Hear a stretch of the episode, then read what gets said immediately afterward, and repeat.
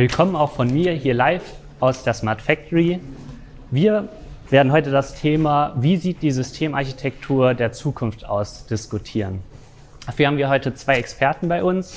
Professor Martin Ruskowski, Vorstandsvorsitzender der Smart Factory, Forschungsbereichsleiter am DFKI und Lehrstuhlinhaber an der TU Kaiserslautern. Hallo Martin. Hi.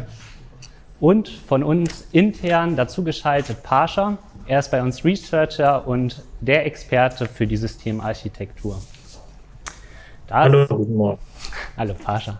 Da es recht kurz ist, fangen wir direkt an. Industrie 4.0 ändert ja die Produktion, wie sie in Zukunft funktioniert.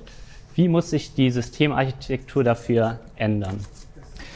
In der klassischen ähm, Automatisierungstechnik haben wir zwar Feldbusse im Einsatz, wir hatten heute Morgen schon darüber gesprochen, wir haben Ethernet-basierte Systeme, aber wenn man mal in die Architektur reinguckt, dann findet man ganz häufig Konzepte, die man eigentlich auch mit Kabeln umsetzen könnte. Also klassisch ist es ja 24 Volt Schalttechnik, was man so hat, Relais und Schütze und Schalter, die entsprechend arbeiten.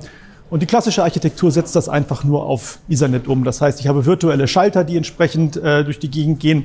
Äh, wir arbeiten oft mit Steuerwörtern und Statuswörtern. Und wenn man dann so eine Anlage ansteuern will, dann muss man teilweise ein Bit setzen, dann wartet man auf das nächste Bit und dann antwortet wieder ein Bit und so geht einer hin und her. Und man hat so ein verteiltes System plötzlich. Und ein Riesenproblem ist immer, wenn dann was schief geht, dann steht plötzlich alles. Und die Architektur, die wir brauchen, ist, dass wir diese Komplexität kapseln. Und dafür haben wir diesen Begriff des Production Bots entwickelt, äh, ein klassisches Multi-Agentensystem. Das heißt, der soll diese gesamte Komplexität der Automatisierung kapseln und Dienste anbieten, Services anbieten. Und dann kann ich plötzlich eine Automatisierung aufbauen, dass diese Services miteinander kommunizieren und ich auf einer viel höheren, abstrakteren Ebene äh, arbeite. Perfekt. Ähm, Pascha, wir hatten jetzt die Wörter Multi-Agentensysteme und Production Bots. Vielleicht kannst du kurz darauf eingehen, welche Rolle die denn in Zukunft spielen in unserer Systemarchitektur. Genau, um diese Frage beantworten zu können, ist es notwendig, die Begriffe Skills, Agent und Multi-Agentensystem zu definieren. Äh, Fertigkeiten oder Skills sind Steuerungskomponenten, die auf physischen Hardware-Möglichkeiten der Produktionsmodule aufbauen und in Softwareagenten integriert sind. Wir definieren Skills als die Fähigkeit, eine Aufgabe zu erfüllen, indem das zuvor erworbene Wissen generalisiert und die Aktion darauf angepasst wird. Zum Begriff Agenten. Die Agenten sind als eigenständige Softwareprozesse realisiert äh, die nach außen ihre Skills als Services äh, publizieren. Das heißt, die Softwareagenten werden eigentlich als äh, Production Bots bezeichnet. Diese Softwareagenten erhalten bzw. suchen nach äh, Produktionsaufträgen und führen sie selbstständig mit den vorhandenen Skills aus. Deswegen übernehmen die Production Bots, Production Planning, Production Flow Control und äh, Service bzw. Modul Registry eine entscheidende Rolle in der zukünftigen Systemarchitektur. Perfekt. Vielen Dank für die äh, ausführliche Erläuterung. Du hast eben auch schon Production Flow Control kurz gesagt. Ähm, du warst ja sogar dafür verantwortlich. Vielleicht kannst du einfach kurz mal darauf eingehen, was genau macht die Production Flow Control bei uns in der Systemarchitektur? Genau, in der Smart Factory System Architektur hat äh, Production Flow Control verschiedene Rollen zu erfüllen. Aber vor allem ist die PFC eine Infrastruktur für das Entdecken und Registrieren sowie Ausführen und Löschen von Production Skills, aber auf der Hardware-Ebene. Bei der PL4-Anlage haben wir das Thema Plug and Produce in der Produktion. Das bedeutet, ein Produktionsmodul äh, kann mit ganz wenigen Aktionen äh, in die Anlage integriert und damit produktionsfähig werden. Dank Local Discovery Server von OPCure kann ein neues Modul äh, sich mit dem entsprechenden OPCure Endpoint in dem Local Discovery Server anmelden, nachdem das Modul angeschaltet und natürlich hochgefahren ist. Und mit der Änderung in der Anlage bekommt die PFC Production Flow Control eine Meldung, ein Event von dem Local Discovery Server, dass ein neues Modul zur Verfügung steht. In dem Fall schaut PFC nach den verfügbaren Skills äh, und Resources des Produktionsmoduls und äh, registriert oder aktualisiert diese Informationen in der Module Registry. Auf der anderen Seite hat die PFC die Rolle, äh, einen Produktionsauftrag abzuarbeiten. In dem Fall ist äh, Äh, die PFC so eine Art Middleware oder Orchestrator, die als eine Schnittstelle zwischen den äh, Software- und Produktionsmodulen funktioniert. Perfekt. Wir sind ja jetzt ein bisschen darauf eingegangen.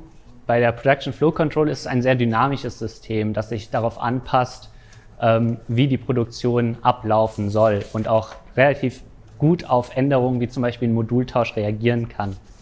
Vielleicht Martin, dafür muss ja auch die Erkenntnis da sein, welche Arbeitsschritte bereits in einem Produkt durchgeführt wurden und welche noch anstehen.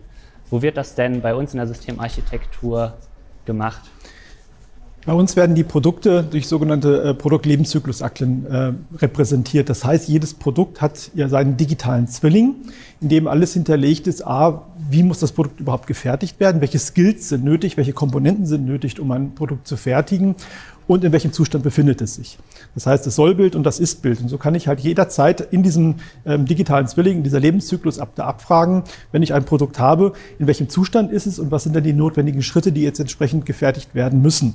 Ähm, häufig gibt es natürlich mehrere Möglichkeiten. Da kann man dann auch entsprechend ähm, Algorithmen äh, sich überlegen, ja, was sind denn potenzielle äh, Fertigungswege? Oft kann ich ja erstmal A machen und dann B oder ich mache erst B und dann A. Das sind so genau diese Punkte, die die klassische Fertigung nicht kann. Da ist vorgegeben, ich mache A, B, C, D, E. Und wir können halt sehr, sehr flexibel mit dieser Production Flow Control schauen, welchem Zustand ist das Produkt, wo will es hin, was sind die nächsten Möglichkeiten, ähm, welche Module sind da, welche Skills werden angeboten, um das Produkt entsprechend in diese nächsten Zustände reinzubringen. Und was ein ganz wichtiger Aspekt bei diesen Skills auch ist, ähm, klassische Automatisierung geht auch von der Hardware aus. Also da bewegt sich ein Roboter, da bewegt sich eine Maschine. Aber für uns bedeutet ein Skill immer ein Dienst am Produkt. Das heißt, wir denken vom Produkt her, welchen Schritt muss das Produkt entsprechend äh, machen und wie das Ganze umgesetzt wird, ist dann völlig sekundär. Das kann manuell, das kann Maschine A, das kann Maschine B sein. Ja, also das ist ein ganz, ganz wichtiger Aspekt bei dieser Systemarchitektur. Die Denke vom Produkt und nicht die Denke von der Maschine her. Perfekt. Wir sind jetzt sehr stark darauf eingegangen, ähm, wie so eine dynamische Produktion funktionieren kann, insbesondere reagieren kann auch auf Änderungen. Ähm, natürlich hat unsere Systemarchitektur noch zwei andere besondere Bausteine, und zwar das Product Design und die Production äh, Configuration bzw. Production Planning. Pascha, vielleicht kannst du ganz kurz auch nochmal auf die beiden Bausteine eingehen als Ergänzung zu dem, was wir schon vorgestellt haben. Ja, gerne. Product Design und Production Planning sind zwei äh, Softwareagenten in der neuen Systemarchitektur. Product Design ist eine GUI, also Graphical User Interface, mit dazugehörigen ERP Backend, in der der User die Features oder die Eigenschaften des zufertigenden Produkts individualisieren kann. In diese Software wird ein Produktionsauftrag mit den entsprechenden Features, Product Features generiert und an Production Planning weitergegeben. Production Planning bekommt den Produktionsauftrag äh, und fragt nun die Module Registry an, welche Skills mit welchen äh, Zuständen momentan dort registriert sind.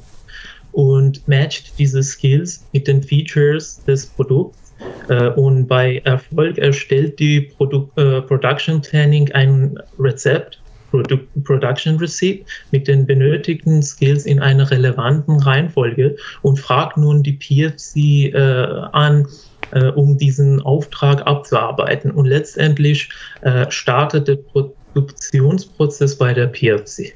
Das ist was, was die zwei Softwares äh, nacheinander machen können. Perfekt. Das beschreibt auch ähm, relativ gut von Anfang bis zum Ende, wie das Produktionssystem von dem Produktdesign bis zur Ausführung auch funktioniert. Ähm, ja. Wir haben ja hier jetzt quasi den ersten Schritt Richtung Production Level vorgemacht. Vielleicht Martin ganz kurz darauf eingehen, wo geht es denn hin mit der Systemarchitektur? Ja gut, die Systemarchitektur wird das Ganze ähm, weiter vervollständigen. Das heißt, diese Konzepte, die wir bisher äh, ja vor allem angedacht haben und in den ersten Ansätzen äh, implementiert haben, werden wir äh, vollständig ausimplementieren und vor allem in Richtung Gaia X weiterentwickeln. Das heißt, Schnittstellen ranbauen, dass das Ganze nicht nur bei uns im Labor funktioniert, sondern am Ende weltweit quasi mit beliebig positionierten Produktionsressourcen das Modul gekapselt als Gaia X-Knoten, der zentral in einem äh, im Internet befindlichen Repository sich anmeldet, seine Skills bereitstellt. Und dann kommt die Logistik mit dazu dazu, auch die muss eingebunden werden, dass entsprechend ähm, die, ähm, die, die richtigen Transportwege gefunden werden zwischen den Modulen. Vielen Dank für die kurze Zusammenfassung. Damit sind wir auch am Ende für heute. Pascha, erstmal dir vielen Dank. Martin, du bleibst noch bis zum nächsten Slot. Äh, und zwar geht es dann um die Verwaltungsschale und wohin entwickelt sich diese.